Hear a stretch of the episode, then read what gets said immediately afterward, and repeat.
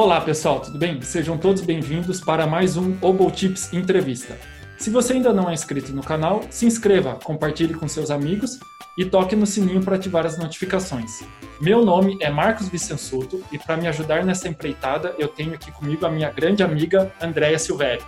Olá, eu sou Andréa Silvério. Hoje nós temos o imenso prazer de receber a Bárbara Galante Auner. Ela é professora no Preiner Conservatório em Viena, violinista do Salzburg Chamber Soloists e violinista e cofundadora do Auner Quartet.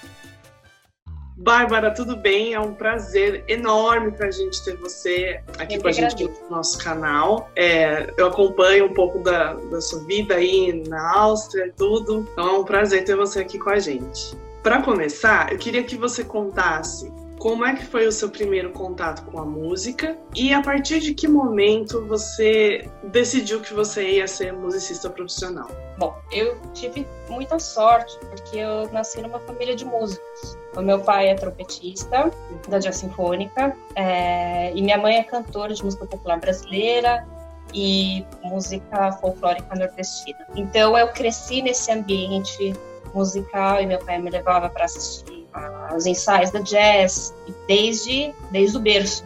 Uhum. Então eu acabei muito cedo, foi tinha uns três anos, eu já decidi, ah, eu quero aprender aquele instrumento ali. Eu era fascinada pela, pelo violino e na época eu era a ideia fixa, claro. Queria estudar violino, queria estudar violino. Não tinha outro instrumento que eu me apaixonei tanto. Minha mãe queria insistir que, é, que eu estudasse cello. Ah, você não quer?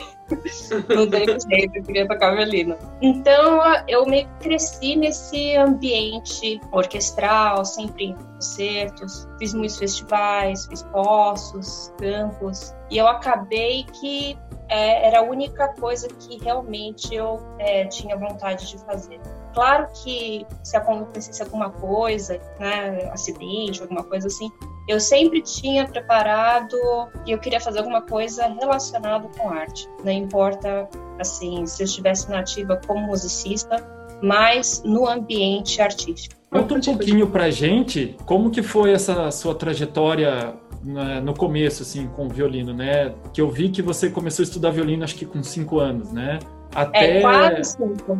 Isso. Então, eu, eu comecei, eu tive outra grande sorte que eu tive uma excelente professora. A primeira, a primeira professora foi a Adriana Skincariol, a querida Adri, é, maravilhosa, né? Uhum. E então ela, como pedagoga, excelente pedagoga, ela me deu toda essa base, uma excelente base e de uma forma muito é, light.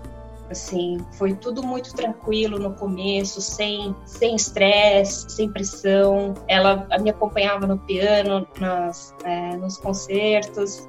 E depois eu tive alguns, passei por alguns outros professores, mas logo na adolescência, assim, com 14 anos, eu acabei estudando com a grande professora Elisa Fukuda. Então, fiz parte dessa, dessa classe que dessa professora que é, é a talvez uma das grandes pedagogas de violino no Brasil. Ela tantos grandes instrumentistas estudaram com ela, tal. E então outra grande sorte. Eu fiz parte é, da Orquestra Jovem da cidade de São Paulo, né? Onde eu conheci a Andréia também.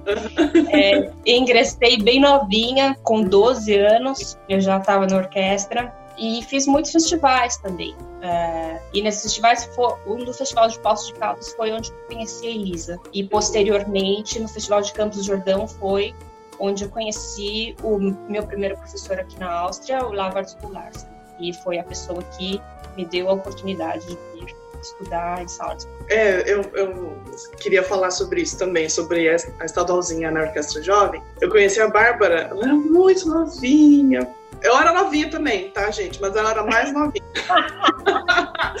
e daí, Bárbara. Não, não somos se... novinhas, até hoje. Muito. eu não sei se você vai lembrar disso, mas eu lembro porque me marcou muito, assim, porque eu fiquei eu fiquei em choque, de verdade.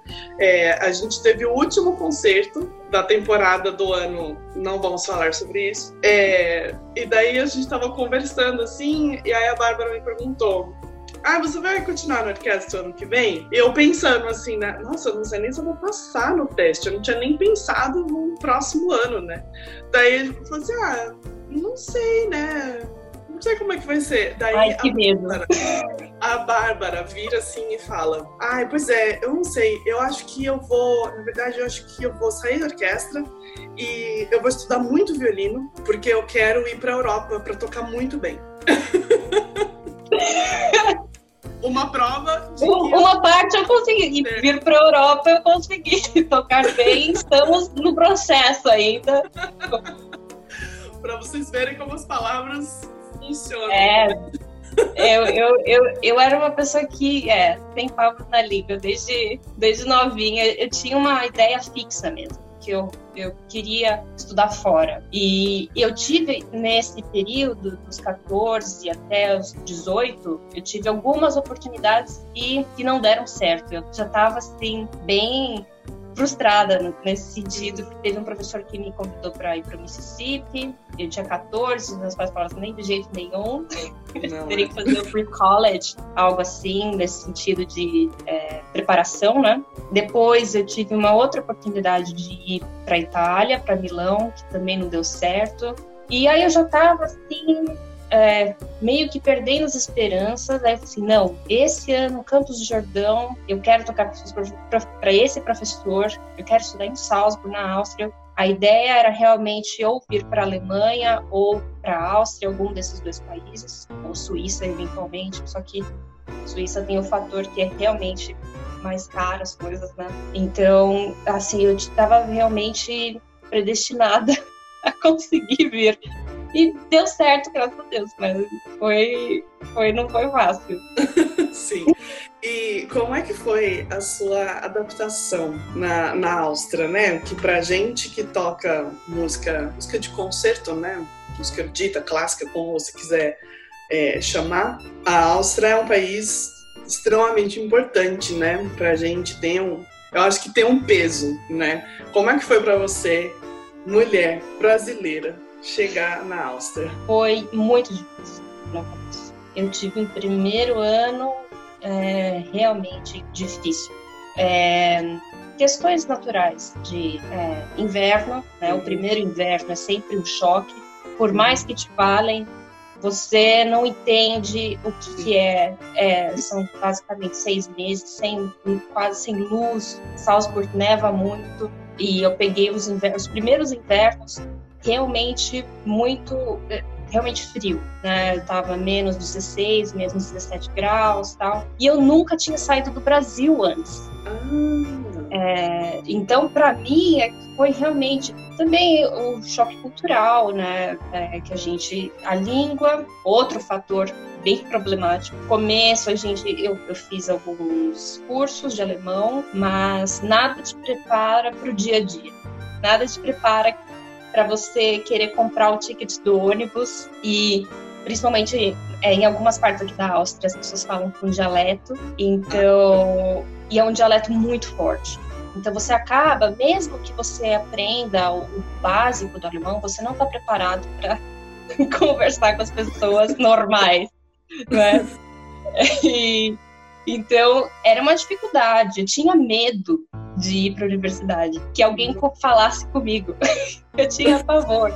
Então eu ia rapidinho, escondida, basicamente. É, pavor também de que algum professor me perguntasse alguma coisa nas aulas de teoria. Foi um fator complicado também no começo. Então, assim, o que eu aconselho é que eu vim talvez um pouquinho não tão preparada quanto eu deveria. Eu deveria ter uhum. feito mais aulas de alemão no Brasil, eu fiz um pouco, mas faltou assim essa base, eu acho assim interessante também vir fazer curso. E aí você já tem uma uma pequena um, um gostinho de como que é a coisa e você uhum. já sabe mais ou menos como as coisas funcionam aos poucos. Teve a questão de que eu não tinha bolsa de estudos na época quando eu vim, né? Uhum. Então eu dependia muito de cachês para manter, então foi uma coisa assim complicada no começo. Eu, eu morava num students home, né, no, tipo uma república. Então eu estava sempre ali de olho na minha conta. Eu tenho tudo bem organizadinho é, quanto dinheiro eu tenho para cada mês e o que eu, como eu, tive que salvar muitas coisas, mas foi um excelente aprendizado para a vida e eu não me arrependo de, de ter vindo nenhum dia e também não me arrependo de ter passado por isso. Eu acho que foi ótimo para mim ter passado por esse, esse período, certa dificuldade financeira, mas eu aprendi a lidar. Então uhum. foi para minha vida foi excelente. Poxa, que legal. É, isso é uma coisa que as pessoas não, não falam muito, né? Aqui nas nossas entrevistas, para todo mundo que mora fora, que morou fora, a gente sempre fala: você pode falar do idioma mais uma vez? Porque as pessoas às vezes não entendem. que não dá para é. chegar num país de língua alemã falando inglês só. Hum, pois é. Apesar de que a maioria das pessoas aqui falam inglês, meu inglês também era triste na época. então, eu não tinha muita opção. Eu, eu acabei melhorando muito no inglês primeiro, porque em, em Salzburg, é, no Mozarteum, tem muitos estrangeiros. Então, ah. eu acabei me envolvendo com pessoas do leste europeu, é, muitos sérvios, é, o romenos tal, e, e, eles são de uma forma parecidos com os brasileiros, é, e, e, e, a gente faz festa e, e alegre, são amorosos, assim, né? Eu acabei melhorando muito no inglês com eles. E depois eu conheci meu esposo e melhorei no alemão. Pronto, é o jeito mais fácil. É, exato. Eu fui para a Alemanha, fiquei três meses lá, né, estudando. Sim. E tudo bem, o professor falava inglês, os, os colegas falavam inglês, mas o, o pessoal da rua, né, que nem você falou para comprar o ticket de ônibus, de metrô, é. eles não falam. É, as pessoas parece que eles não gostam de falar inglês. Eles gostam. Eles, eles não falam gostam alemão. muito. Não, não gostam. É, mas aqui existe também o entendimento de que, ah, você é um estrangeiro ou um turista, então vou falar com você, tudo bem. É, é, é. tipo isso, meio que até porque você coloca a pessoa numa situação de desconforto, na verdade. Eles se sentem desconfortáveis porque eles não falam perfeitamente inglês também, tem, né? Então Sim. você põe uma pessoa que está no dia a dia dela numa, numa situação de desconforto. Eu até entendo um pouquinho isso, o lado deles, assim, mas pra gente realmente. É. Essas palavras enormes né, acabam. A gente tem que dividir tudo, não faz muito sentido tal. Mas. Pra onde que você foi na Alemanha? Eu fui para Berlim. Ah, ok. Na, em Berlim, eu posso dizer que eles são bem mais abertas Sim, sim, sim, mas mesmo assim eu fui comprar alguns bilhetes de metrô e foi difícil, assim. É. Tudo bem que eu sabia algumas palavras em alemão, sabia os dias, sabia o mês tal, mas sim. não é tão fácil é. como mesmo sendo então, Berlim, né? É, e na Alemanha é, é, é, assim, não tem tem também, mas é bem menor esse fator do do Hochdeutsch, né? uhum. eles falam mais o Hochdeutsch, que é o alemão correto, diríamos, né? Sim. E aqui na Áustria, eles, cada lugar, é, eles têm um, um, um sotaque ou um dialeto muito forte. Se você vai para Sul-Tirol ou para Vorarlberg, esquece, demorou anos para eu poder captar a mensagem. Uhum. realmente difícil. Realmente, Viena é um, é, tem um, uma, um acento, mas é, é mais fácil de, de, de lidar com, uhum. com coisa. Conta pra gente como foi esses anos na universidade aí, né, na, em Viena, como que foi toda essa trajetória? É, eu vim para estudar com o Lavard Larsen, que é um grande mentor para mim. Ele não só é, violinisticamente falando, mas realmente a questão da música de câmara, ele tem, é, eu, eu, trabalho até hoje na orquestra de câmara que ele basicamente fundou, que é a Salzburg Chamber Soloists. Então, eu aprendi muito nessa orquestra. Nós viajamos muito também, o repertório é refinadíssimo, é, sinfonias de Haydn, coisas que exploram a virtuosidade mesmo é, da coisa do grupo. Então, que, essa questão de, de tocar é, coisas do período clássico e até segundo a escola bienense me deu uma grande base, sim, e eu, eu, eu, tenho muito a agradecer a ele por ter me dado essa oportunidade. Na universidade em Salzburg, eu também tive outros excelentes professores de música de câmara também. Eu tive a oportunidade de trabalhar com Hagen Quartet, por exemplo. Uhum. É, depois, eu, eu fiquei três anos em Salzburg. Depois eu vim para Viena e recomecei a universidade aqui. Uhum. É, eu estudei com o professor russo, Anton Sorokov, a escola da Sinfônica. Então, aí eu comecei a substituir, fazer cachê nessas orquestras maiores aqui. Em Salzburg, eu já tinha trabalhado numa orquestra fixa, que é a Philharmonie Salzburg.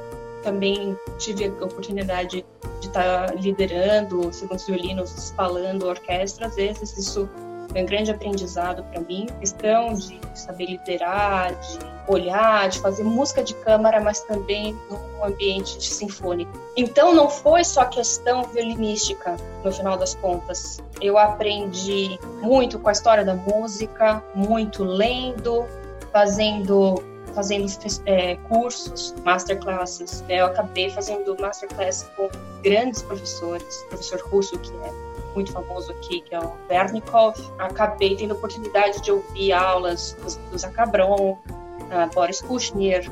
Então você acaba aprendendo muito com essas pessoas, a forma como eles dão aula também. E em Viena eu acabei no final é, estudando com um professor polonês que é um amor de pessoa, é incrível. Ele fez parte da Filarmônica de, de Berlim quando o Karajan regia. É, então ele tinha muitas histórias para contar, interessantíssimo, e foi ótimo estudar com ele. Aqui em Viena também eu tenho um quarteto. Nós fizemos parte, parte de, da ECMA, é uma academia de música de câmara europeia, European Chamber Music Academy.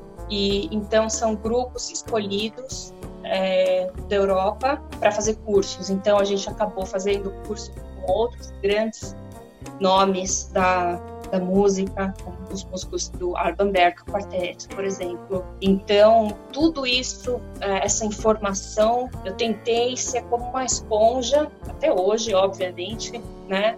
É, e absorver é, esse conhecimento e ouvir dessas pessoas, principalmente é, não só a, questão técnica, mas a, a questão é, vida também porque no final das contas óbvio que você tem que estudar seu instrumento, tem que estudar escala, tem que estudar parte técnica, concerto, tudo.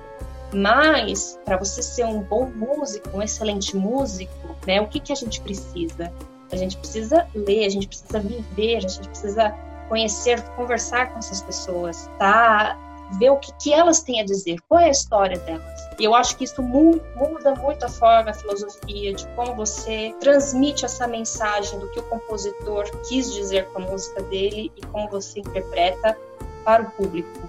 É, quando, como nós somos, a, ao meu ver, a gente transmite uma mensagem, uhum. né? É, é, o que o intérprete faz para transmitir da melhor forma possível. Como que a gente né, chega nesse nesse ponto, né? Então acho que basicamente isso eu eu só tenho a agradecer as pessoas que me ajudaram, principalmente o Lavar por ter me dado a oportunidade de vir, né? Ele foi essencial e, até hoje é uma pessoa muito importante na minha vida. Poxa, que legal, Bárbara, que que bacana ouvir você contar um pouco da sua história. E é, eu estava lendo a sua, estudando a sua bio antes da entrevista e tudo, e acompanho, né, as coisas do, do quarteto, né, as coisas que você posta e tudo. Inclusive, gente, pausa, dá pausa no vídeo, corre lá, quer dizer, aqui no YouTube mesmo, dá uma olhadinha nos vídeos do quarteto da Bárbara. Sério. Eu acho que assim, ó, e não tô falando isso só porque você tá aqui na minha frente, não, Bárbara. Mas eu acho que foi a primeira vez que eu passei um, um bom tempo, assim, horas, ouvindo quarteto de cordas.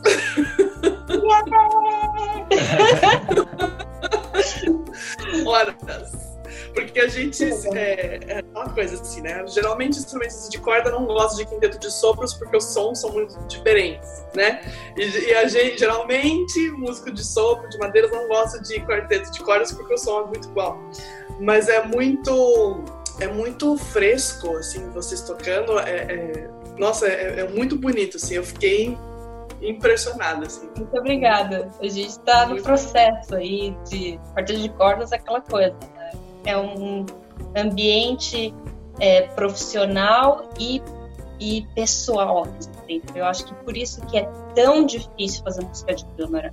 Porque qual que é a linha do profissionalismo e qual é a linha do não cruzar essas manter esse equilíbrio, né? Eu acho que isso é o mais difícil em qualquer grupo de música de câmara é encontrar esse equilíbrio entre é, quando você critica o seu colega de quarteto, porque você insiste em alguma coisa, você realmente quer é, esse som, esse timbre, essa cor, e tem, tem uma cultura diferente, tem uma ideia diferente de como isso deveria soar. Então, chegar nesse consenso tal, eu acho que esse, o dia a dia, do quarteto, ensaios, você se doar no palco, você tá 100% lá presente. Eu acho que isso é o que faz o trabalho de, do músico de câmara muito árduo. Claro, o trabalho do músico de orquestra é, é muito árduo também, mas é, eu acho exatamente por essas questões peculiares da questão do pessoal e profissional.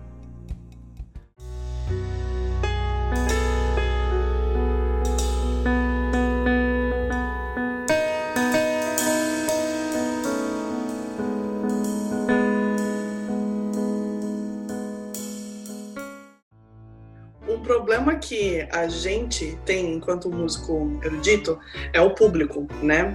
É, uhum. E nos Estados Unidos também a gente não, assim, não se tem muito público, né? Não se cultiva um público e é extremamente difícil você viver como um músico camerista, né? Uhum. Como é que vocês lidam com essa coisa de, da formação da, de uma nova plateia? É, quando a gente começou o quarteto, que começou em 2013, é, nós não tinha, nós não éramos convidados para tocar. Claro, ninguém conhecia o quarteto. Como você se torna conhecido?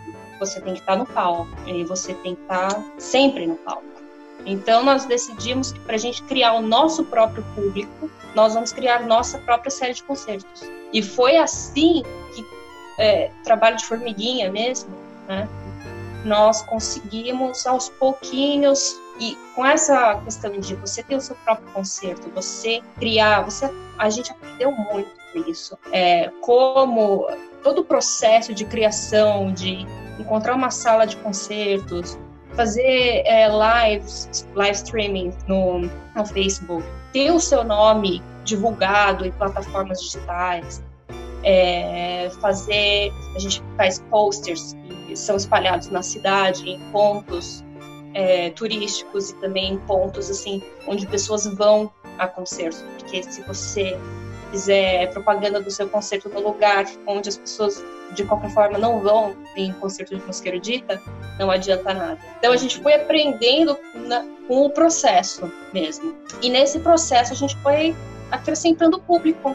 E cada vez que a gente apresentava um programa, dependendo do programa, vem mais pessoas, interessa um determinado tipo de público. Você vai nesse processo é, convidando também outros produtores musicais que de outras que, que produzem outras séries de, de, música de câmara. E a, acabam que convidando. E foi assim que o quarteto acabou criando. A gente hoje tem um próprio público que sempre vai nos nossos concertos independente da onde. Até assim a gente toca em outro estado, às vezes aqui em Ida Vesterais, por exemplo, e vem as pessoas assistir, eles sabem que a gente vai ter um lá, e, as pessoas... e é isso é, é muito legal, né? Esse contato mesmo. Eles vão para assistir você. Por que eles vão? Isso é uma coisa que você tem que criar aos pouquinhos, com muito trabalho. E é uma forma também de educar um, um outro grupo, talvez não não viesse em concertos, mas é, por uma questão de ser um grupo de, de jovens tocando, muita energia, faz uma dá uma diferença assim. É, ah, ok. vou assistir uma vez. E elas acabam gostando e acabam assistindo outros concertos também.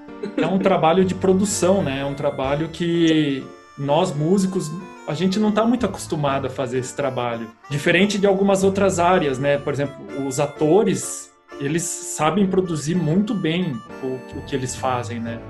Porque Exato. eles dependem disso, né? Eles dependem dessa, produ da, dessa própria produção para poder, né? Essas coisas. Eu acho, eu acho que isso a gente tem que uh, investir tanto quanto a gente investe na, na questão é, de aprendizado, né, musical, tal, se preparar para concerto, tal. A questão do marketing é tão importante quanto. Inclusive, essa é uma das matérias que a gente tem na universidade é, music management. Então é importante, é muito importante você estar tá ligado, porque hoje em dia tem muitos bons músicos, excelentes músicos, excelentes grupos. É, então por que que o público, então a oferta é muito grande, uhum. né? Por que que a pessoa vai escolher ir no, no seu concerto? Por que que você tem algo diferente para apresentar? O que a gente tem que apresentar hoje para o público é uma experiência, não é simplesmente ir a um concerto, porque a pessoa pode comprar um CD e ficar em casa e ouvir no conforto do celular. Spotify, N né, opções, uhum. YouTube, por exemplo.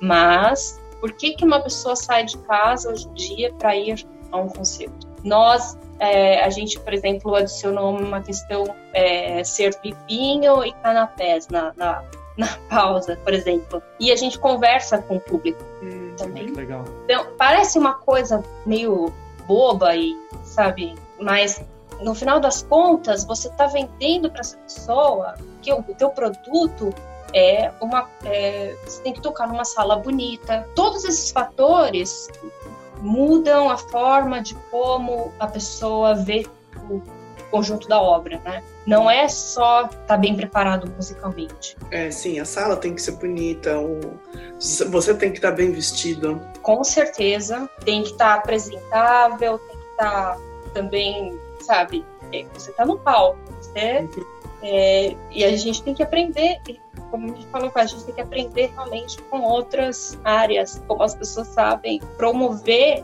com toda a sinceridade possível, sem é, sem tentar vender uma coisa que não é real para as pessoas, mas da melhor forma possível. É fazer disso uma experiência para o público. Sim, é, isso é bastante importante. É, é, é, que eu acho que a dificuldade que o músico tem é de enxergar o que ele faz como um produto. É, exato. claro, a gente é idealista, óbvio, tem que ser mesmo. Isso totalmente. Não pode perder o idealismo. Mas uhum. é, existe uma questão que, que, tem que a gente tem que olhar com carinho, porque senão a gente acaba não saindo do lugar. E aí o nosso idealismo vai ficar só pra gente, na nossa sala, em casa, né? É. é verdade. Bárbara, eu queria que você desse um recado, uma palavra de encorajamento para outras mulheres que possam estar vendo nosso vídeo, né? talvez meninas que estão, estão no Brasil, que têm essa vontade de, de estudar fora, sei lá, uma palavra de inspiração para essas mulheres. especialmente para essas mulheres. Que não tenham medo, principalmente para mulheres brasileiras, que não tenham medo de, de serem julgadas, de ir para fora e ah, como que é que conseguiu tal. Não, não ouça é, vá em frente, siga em frente, siga os seus sonhos, persista, não deixe que nada e ninguém diga para você que você não pode fazer, porque pode. Para todo estudante de música, é, meu conselho é que você saia, não adianta você só ficar estudando no seu quarto, obviamente que é importante, mas esteja no palco, se apresente, porque nós somos performers. Nós precisamos dessa experiência de palco. Se apresente, vá em concerto, fale com pessoas, mostre o seu trabalho para managers, faça vídeos, tudo que, que for acrescentar, não só musicalmente, mas uh, acrescentar algo à sua carreira, não existe. Não tenha medo, é, busque informação, pesquise. Isso é muito importante. Ouvir opinião de é, professores diferentes, é, ideias, é, não ficar bitolado só em um caminho, só esse é o caminho, é, ouvir outras pessoas, outras coisas que em geral eu acho para qualquer artista ler, visitar museus, ver o belo, saber história, uhum. né? Eu acho que isso tudo vai complementar a forma artística, o, como a pessoa se apresenta e ela se modifica também através nesse processo. A pessoa vai se modificando. Você acaba se tornando um excelente instrumentista e um excelente músico, que eu que, é, que todos querem, né? É, que é o objetivo final. Exato. É isso. Eu acho que o importante é ter experiências de vida também, não só a experiência de estudar, né, no quarto, claro, muito importante. Uhum. é, mas a questão de você seguir em frente e ter experiência de vida e apresentar essa experiência que você tem de vida na sua música, no palco. Uhum. É, isso é o que você o que você tem a dizer com a sua música que importa no final do Eu tive um, um professor que falava muito disso, assim, ele falava, é, tocar, a gente senta na cadeira, estuda e vai conseguir tocar as notas tal. Mas fazer a música mesmo, aí você tem que pesquisar outras coisas, né? Como você falou, ir em museus, ler bastante, conhecer outras áreas das artes também, né? Exato. Isso que faz você evoluir musicalmente no sentido de interpretação, de conhecimento, né? Não só Exatamente. sentar na cadeira e ficar lá estudando. Não, acho que qualquer, qualquer pessoa que fica bitolada em qualquer área faz a pessoa não ter um crescimento. O potencial dessa pessoa é podado por causa desse bitolamento. Então, eu acho assim que se você tiver essas experiências, viajar, viajar é excelente, se você tiver oportunidade. Se você não tem oportunidade de viajar, você pode dentro da sua casa também adquirir muita adquirir conhecimento. É, não, às vezes não é possível para todo mundo ter essa oportunidade de sair é, e estudar fora, mas é, até mesmo dentro de casa, o que a gente pode cultivar dentro de casa que nos faça melhor? E eu acho que quando a gente melhora como pessoa, nós melhoramos automaticamente é, melhoramos como, como músicos. É, Bom, infelizmente a gente tem que ir caminhando para o finzinho da entrevista. Para terminar, Bárbara, a gente faz um, um bate-bola. A gente faz uma pergunta e você responde com a primeira coisa Eu que. Eu nessas coisas. é tudo bem fácil, exceto uma é. pergunta. Tem uma pergunta de dificuldade, vamos ver. Vamos lá. Tá. É, um esporte ou um hobby? Esporte que eu amo de paixão é futebol. Hobby, uh, jardinagem. Que legal. Ando, ando plantando muito nessa quarentena. É, se você não fosse musicista, o que você gostaria de ser ou de fazer? Olha, se eu não fosse musicista, se eu não tivesse é, tido contato com a música, provavelmente eu é, seria veterinária, porque eu eu simplesmente eu tenho paixão por bicho, né? Então, talvez algo ou algo envolvendo artes, teatro, talvez eu fiz, fiz teatro, algo assim. São coisas diferentes, mas é, coisas que me agradam. É, um lugar preferido? Lugar preferido. É, teve uma viagem que eu fiz há pouco tempo que foi realmente muito mudou minha vida. Fui para Tailândia. Pelo menos nesse momento agora, lugar preferido talvez seja Bangkok. É, Bárbara Galante, o que toca na sua playlist? Ah!